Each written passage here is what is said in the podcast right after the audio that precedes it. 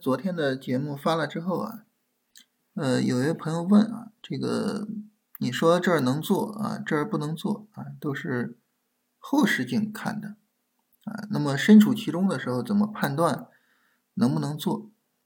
那这里就涉及到一个什么呢？涉及到一个方法的运用的问题啊，怎么把一个理论性的一个方法在实战中去做运用？那在这里呢，我觉得首先还是要跟大家强调啊，咱们这些方法呢，它肯定不是后视镜啊，肯定不是后视镜。我们来看一下这个方法的具体的使用。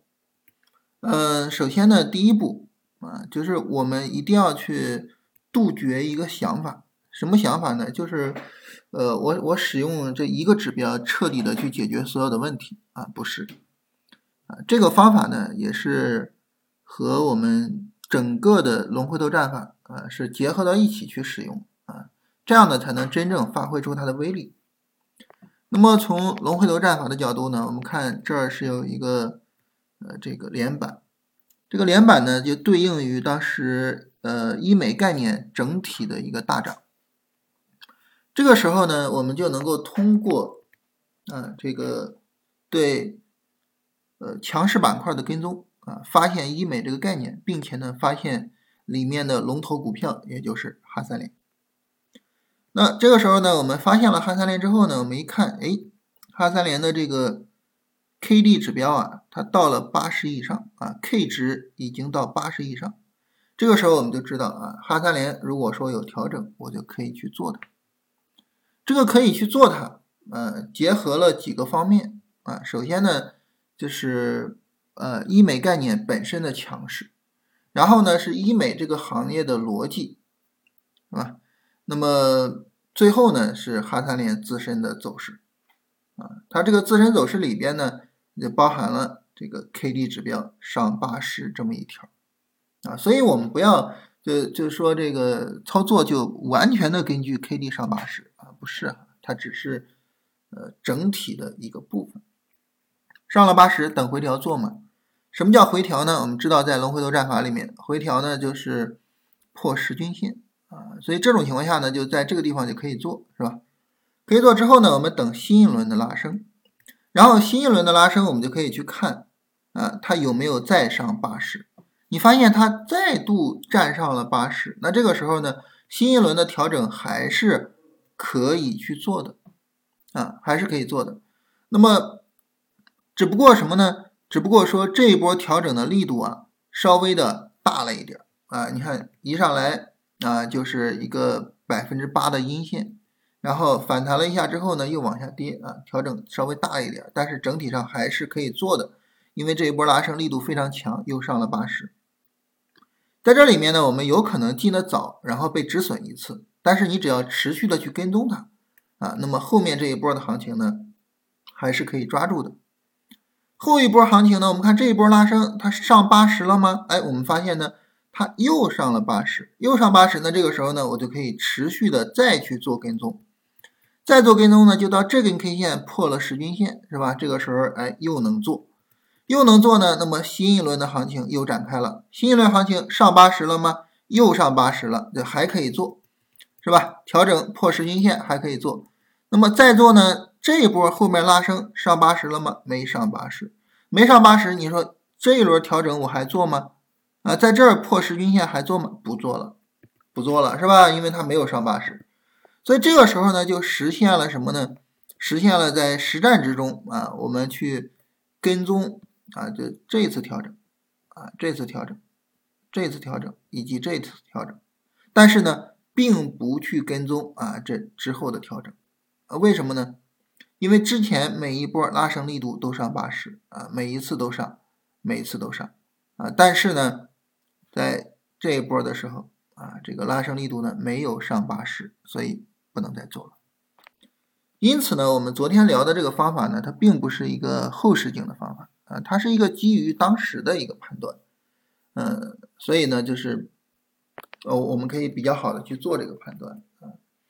你比如说像华能国际啊，华能国际呢，就当时在大涨的时候，大涨的时候它是什么逻辑呢？是电力啊，电力。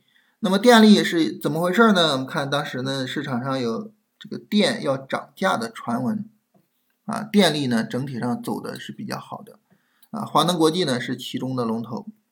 那这个时候我们就去看华能国际自身的走势能做吗？能做，K D 都到九十二了，是吧？这肯定能做，调整我们就可以做。当然这个调整并不是很充分哈，并没有破十均线。然后再一轮拉升能做吗？能做，它一直在九十以上，是吧？能做。啊，当然这个调的比较大，所以在实战中呢，我们有可能不去做它啊。但是呢，你说它能不能做呢？能做。但是后边这个拉升没上九十，没上九十，那么在之后调整还能做吗？不能做了。不能做，所以就是这样一个顺序啊，就是首先第一步啊，通过一波强有力的拉升，我们挖掘出了一个板块和对应的龙头股，在这个里面呢，啊，我们要做两个事情，第一个呢，就是去挖掘这个板块的逻辑，来判断这个板块的行情能不能够持续；第二个是什么呢？啊，非常重要的一个就是第二点呢，啊，我们要去跟踪它的回调，然后我们来看这个回调力度是不是能做的啊，不是说一回调就能做啊。那在这个时候呢，K D 帮助我们起的作用呢，就是帮助我们辨别出来真正强有力的拉升，把真正走出强有力拉升，K D 能够站上八十的股票给找出来啊，我们去做这样的股票啊，这是 K D 所要起到的作用。啊，这是在第一步的时候，第二步呢，就是呃，随着行情的发展，是吧？我们进场之后呢，新一轮的拉升，我们就要看新一轮拉升 K D 能不能再上八十以上。它如果能再上八十以上，我就再去跟踪后续的回调啊。如果不能上后续回调呢，我就不跟踪了。在这里呢，要注意一下啊，在这个地方我们就不再强调什么逻辑什么的了，是吧？因为逻辑呢，你已经研究透了。啊，后续呢就是跟踪走势了，然后再新一轮的拉升啊，它一拉，哎，没上八十，行，后边呢就不做了啊，就这个概念呢有可能会暂时的告一段落啊，这个呢就是我们对于它的一个使用啊，这对它一个使用，嗯，比如说像这个联创啊，联创呢，PVDF 概念是吧？啊，一波拉升。啊，这个调整也不充分啊，上八十是吧？然后新一轮拉升，当然就站上八十，这儿有一个小波段调整啊，然后我们可以去做，然后又一轮拉升啊，那么拉升之后呢，也站上八十了，但是这调整做吗？这调整没法做，为什么呢？力度太大了，没法做啊，所以就是两个方面，这两个方面呢，一个呢就是它的这个拉升的力度，呃，一个呢就是它的调整的力度。拉升的力度要强，然后呢，调整力度要小啊，只有这样的股票还是值得我们去跟踪，值得我们去做操作的。所以你说为什么这个方法它不是说呃事后去说的呢？而是当时呢？因为我们在做操作的时候呢，是要等调整才去做，是吧？等短线的调整或者是小波段调整，等调整再去做。那么，因为我们这个操作本身就是等调整，所以呢，你在操作的时候回过头看，你说，哎，它当时那个拉升有没有把 K D 拉起来呢？它本身就是一个事后的，对不对？啊，我在这儿判断，在这个地方有没有拉起来，它本身就是事后的，所以它是一个完全客观的。啊，我在这儿小波段调整，调整完了，啊，我去看前面这一波拉升有没有把 K D 拉上八十，你这这是一个。完全客观的东西啊，它不需要任何的这种主观的判断，因为本身在当时的时候就是在事后去判断之前的情况，它有什么主观性呢？对吧？没有任何主观性啊，它就是就是后视镜去看一个客观情况啊，所以呢，这里呢，呃，跟大家说一下哈，就是啊，你说呃，这都是后视镜，其实不对啊。那身处其中怎么判断呢？就是一步一步的。啊，第一步干什么？第二步干什么？是吧？那这个时候呢，实际上我们可以把我们的工作呢分成两个大的部分。第一个大的部分呢，就是我不断的去挖掘底部的板块、底部的股票；第二个大的部分呢，就是我不断的持续去跟踪那些走得好的股票。总体上来说，就这两件事儿。把这两个事情做好了，就意味着呢，你不断的能够挖掘出来新的底部的股票，同时呢，嗯，也能够不断的在行情延续的过程中去获得利润啊！这想一想，这非常美的一件事情，是吧？啊，所以跟大家聊一聊哈，就是怎么样在实战中去使用 K D 指标。呃，来看看大家其他的问题啊。有朋友问说，这个股票怎么判断是高估、低估还是比较合理的？呃，这个呢需要去学一整套的关于价值投资的东西，它不是说使用简单的一个指标就能够去判断的啊，你得去学一整套的东西。如果说我们使用一个指标的话呢？有一个叫做 PEG 的指标啊，不知道大家有没有听过哈？这个指标呃可能是彼得林奇的原创啊，这个我我具体没有去考究过。PEG 的指标是什么呢？它是用 PE 啊，也就是市盈率去除以这个企业的业绩增长速度啊，也就是说呢，呃，一家企业业绩增长的速度快，那么它 PE 高一点也正常啊。这不企业的业绩增长速度慢呢，PE 就应该低。那综合去考量呢，就使用 PEG 这个指标，呃，可以去关注一下啊。其他的我想不出来什么比较综合性的指标。但是你说真正说判断这个东西吧，还是得是一整套的学习和一整套的方法。啊，朋友问哪里有视频啊？他那个应该有一个视频选项，点一下就可以。然后呢，就说这个和 KDJ 有什么不同？嗯，KDJ 这个指标我们来看一下。KDJ 说白了就是比 KD 多了一个 J 嘛，是吧？所以这个时候呢，我们就可以来看一下这个 J 它是怎么来的呢？我们看这个 J 呢，它是三倍的 K 减两倍的 D 啊，所以呢就是这个快的这个线啊，因为 K 线比较快，减两倍的慢的这个线啊，所以它就增加了这么一个东西，嗯。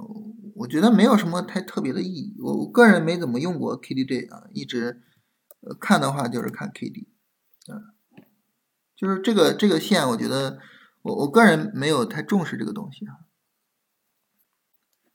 呃，有朋友说最近这个关注的股票经常天地板，哇，这是那你关注的都是非常活跃的股票呀，嗯，白酒大跌啊，食品饮料的不行了，然后这个去买基金了。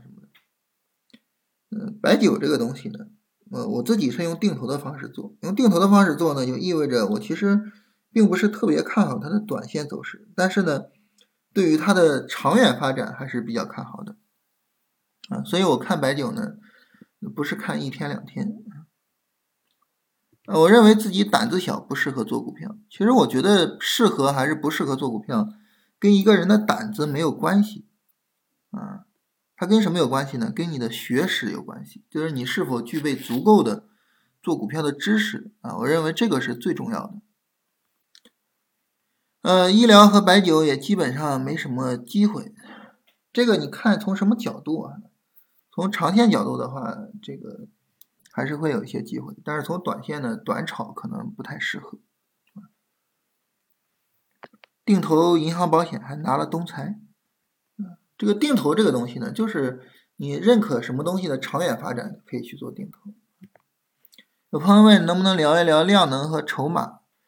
说实话，筹码这个东西我是真不懂啊，我是真的是不懂，所以我可能没有没有能力去跟大家聊啊。量能可以简单聊一下。嗯，什么是回调充分？怎么判断？一般情况来说，破十均线我们就认为它就比较充分啊。一个日线上呢，它如果说有基本的一个下上下的结构啊，就是，呃，你看到有有阴线是吧？有阳线、阴线，一个基本的下上下的结构，我们就认为呢，一个基本的调整结构出来了。但只有它，呃，向下破了十均线，我们才认为这个调整充分。一般情况来说呢，我们会更喜欢做充分的调整啊。但是如果说第一波拉升，然后拉升力度强，这个时候呢？就是不充分的，可能也会去做。